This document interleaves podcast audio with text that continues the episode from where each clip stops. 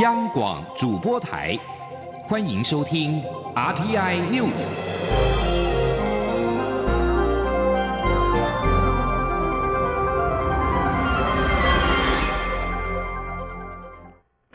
各位好，我是张淑华，欢迎收听这节央广主播台提供给您的 RTI News。中央流行疫情指挥中心今天宣布，本日没有新增 COVID-19 武汉肺炎确诊个案，是敦睦舰队爆发群聚感染之后，暌违九天的零确诊。指挥官陈时中表示，将敦睦舰队感染视为独立事件，本土方面也已经连续十四天没有新增确诊个案。第一波最紧张的时刻可以说已经过去，初步比较能够放心。面对接下来的五一连假，他也提醒国人不能大意，务必做好防疫工作。记者谢嘉欣报道。海军敦木舰队磐石舰爆发武汉肺炎群聚感染，为台湾防疫工作带来打击。不过，中央流行疫情指挥中心二十六号宣布无新增确诊个案，鼓舞国内防疫士气。指挥官陈时中也露出笑容。陈时中指出，磐石舰染疫虽然有点扫兴，但因是独立事件，不会故意挑在台湾零确诊后回来。而距离磐石舰船员隔离已过了八九天，本土也有十四天零确诊，首波最紧张的时刻已经过去。他说：“十七号召回，应该到十八号就开始都进入到我们的检疫所，紧一点算有八天呐，松一点算有九天。可以说，我们第一波最紧张的时候。”可以说已经过去了，好，那这里面这几天也没看到，因为有这样的一个八九天在社区也没有一个确诊的案例，好，我们只能说初步初步是放心了，好，说不能说初步放心，初步比较放心了哈，那到十四天我们就比较能够松一口气。至于国内迎来十四天零确诊，防疫管制是否考虑松绑？陈时中坦言，确实有研议要如何适度放宽，不论是超前准备或开放准备，都需要做。重点是如何保持既有的防疫成果。他也呼吁国人，接下来的五一劳动节连假不能大意，防疫工作还是要做好。而交通警政单位也做好准备，针对风景区、商圈等做人流管制，及时示警。中央广播电台记者谢嘉欣采访报道。华航将于五月四号从印度西德里以专机载送国人返台，但许多台商和台侨因为印度全国封锁、交通受阻，无法前往机场而放弃搭机。对此，中央流行疫情指挥中心副指挥官陈宗彦今天表示，外管正协助国人在印度当地的交通问题，返台全程也会做好防疫措施。记者刘品希报道。印度撤侨专机成型，在外交部与驻印度代表处安排下，与世界台湾商会联合总会等台商组织协商后，决定租用华航专机，在五月四号晚间七点，在印度新德里搭载南亚台商与台侨返台。不过，由于印度全国封锁，国内航班停摆。因此，许多居住在加尔各答、孟买等其他城市的台商与台侨受限交通，无法前往新德里，因而放弃搭乘专机。对于包机是否能够到印度其他城市载运国人，中央疫情指挥中心副指挥官、内政部次长陈宗彦二十六号下午在疫情指挥中心记者会中表示，这涉及航点与航权，如果要跳点，就必须重新与印度洽谈。因此，目前仅能就既有的航点处理。原本向外交部表达搭机意愿的有两百九十五名国人，但目前实际登记的只有一百四十三人。外管正在协助国人在印度当地的交通问题。陈宗彦强调，印度台商与台侨搭乘专机返台，都会遵守相关防疫措施。他说：“那印度返国的这些民众，我们都会是。”啊，事先请他们做好健康的状况的回报。那在专机上面一样会去安排适度的防护。那啊，座位的距离也会做适度的安排。那返国之后一样是进到集中检疫场所去做集中检疫。至于机票价格，陈宗彦指出。印度当地台商与外管还在跟华航进行细节上的协议，但由于是空机前往载运国人返台，因此价格可能无法以过去单程机票的价格思考。央广记者刘聘熙在台北的采访报道。台北市林森北路钱柜 KTV 今天上午经传火警，目前已经造成五死两人命危。台北市消防局表示，起火点位于五楼，初勘现场当时正在进行电梯整修，但五项消防设备却全部都被关闭，是严重的人为疏失。台北市长柯文哲说，目前先鉴定原因、救治伤患等厘清责任之后，要罚再罚。请听刘品熙的报道。台北市林森北路钱柜 KTV，二十六号上午十点五十七分发生大火，消防局共派出数十辆消防车与救护车出动，超过百人到场灌救。火势在十一点三十分扑灭，但仍不幸造成多人死伤。台北市消防局第三大队大队长王振雄下午受访时表示，现场五楼当时正在施工，七八九楼仍继续营业使用。初步研判，起火点在五楼，施工导致防火区化失去作用，烟层往上窜升，绝大部分受伤民众都是吸入浓烟所致。但现场五项消防设备却全被关闭，包括排烟、洒水、消防警报、助警器、广播系统，完全没有运作。这个状况并不被允许。他进一步指出，业者在今年一月有向监管处申请施工，但在尚未提报后续的消防防护计划并获核准前，便提前开工。台北市长柯文哲则在下午三点四十分左右从南部赶回台北，亲自到现场勘查。他受访时表示，就他初步了解，是因为施工导致疏失。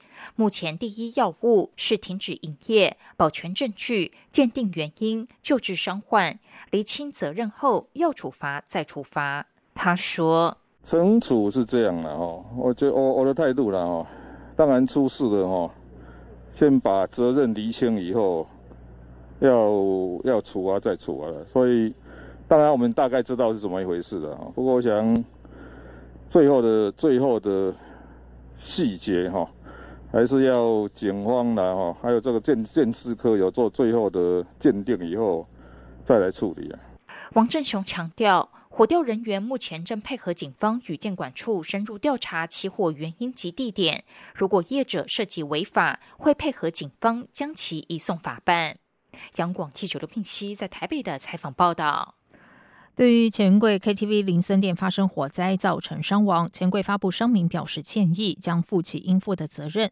钱柜说明，已经启动内部的紧急检查作业，全面检视旗下各 KTV 相关消防设备及逃生设施，避免类似的意外再次发生。接下来关心的是，枯水期尾声，南部水情拉警报。经济部水利署今天指出，根据气象局预估，首波梅雨封面可能要等到五月中下旬才会报道。在此之前，会先以区域调度来支援南部用水，希望进入梅雨季之后，可以逐步的舒缓水情。记者谢嘉欣报道。五月汛期在即，不过南部水情不佳，尤其增文水库截至二十六号上午七点统计，有效蓄水率不到百分之十四。水利署指出，台南、高雄所属的河川流量、水库水位都逐日下降，四月起就已将两县市水情灯号转为烧紧的绿灯，希望大家加强节约用水。水利署并提到，观察近期气象资讯，华南云雨带有逐渐生成的迹象，虽然强度不大，但代表气候正在转变，且零星降雨也可减少蒸发量及灌溉水量。而气象局预测，首波梅雨封面可能要等到五月中下旬才会报道。在此之前，会透过区域调度来支援台南及高雄地区的用水，例如会从东港溪抽水至凤山水库，每日三十万吨，并且由高雄每日向台南提供清水，应可撑到梅雨季。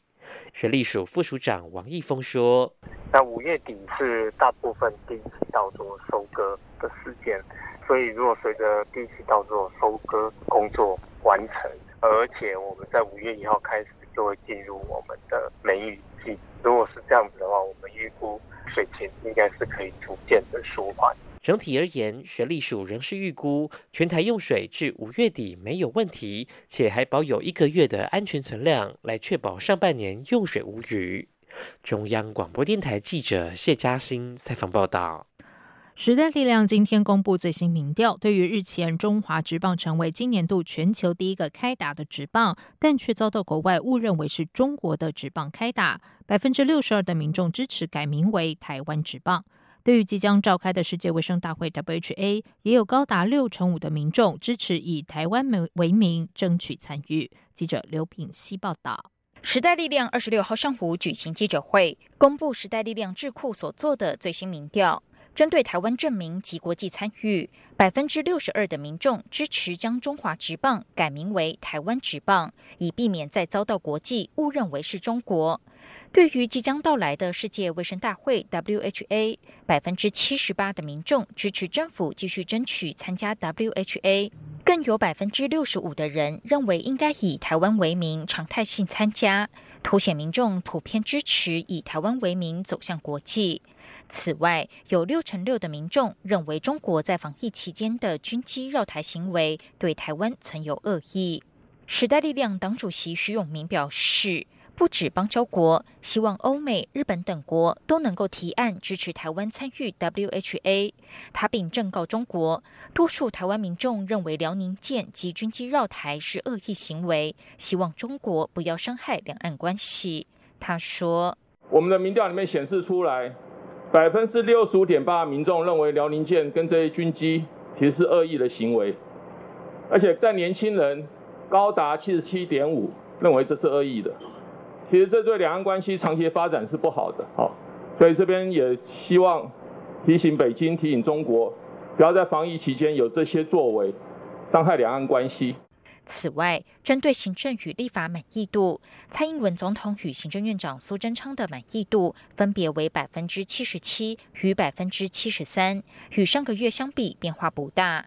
在国会表现方面，民进党支持度最高，时代力量则蝉联在野党第一，其次为国民党。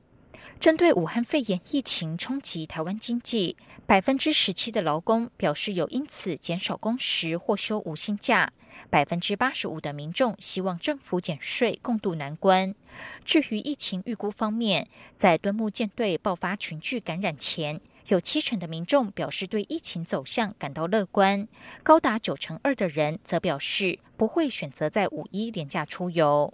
央广记者刘品熙在台北的采访报道。在外电消息方面，欧美多国为了遏制武汉肺炎扩散而采取近乎完全封锁的措施。意大利总理孔蒂在二十五号表示，意大利的学校将会在九月重新开放，而众多商业最快将在下个星期恢复活动。孔蒂告诉意大利共和报，他将在下个星期之前详细说明意大利会如何放宽这个全世界进行最久封锁的国家。根据约翰霍霍普金斯大学今天的统计数据，意大利目前因为感染新冠病毒的死亡人数为两万六千三百八十四人，为欧洲死亡人数最多的国家。不过，目前新增确诊人数开始减缓。孔蒂说，政府将允许大批公司从制造业到建筑业在五月四号重新开放。不过，开放学校感染病毒的风险较大，将会延到九月再重新开放。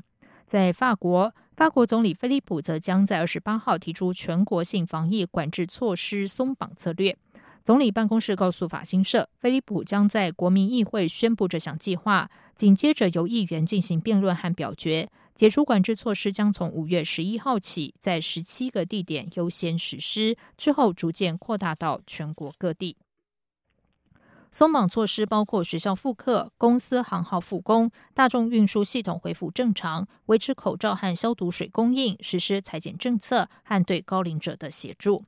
此外，在中东地区的以色列已经允许部分商业在今天重新开放。以色列并将考虑让儿童重回学校，作为尝试放宽限制措施的一步，并协助正在挣扎中的经济。美国美国的波音公司二十五号宣布退出收购巴西航空工业公司商用飞机业务的协议。据报，波音恐怕必须要支付高达一亿美元的违约金。波音近年来遭受一连串的挫败而陷入困境。法新社报道，波音原本计划和巴西航空公司成立一间合资企业。这项规模高达四十二亿美元的协议原定在二十四号之前定案，但波音今天发表声明将行使权利退出二零一八年七月达成的初步协议。负责这项合资计划相关事宜的波音高层艾伦表示过去几个月以来双方不断就初步协议中他认为尚未达成的条件进行讨论但仍然无法解决。以上央广主播台谢谢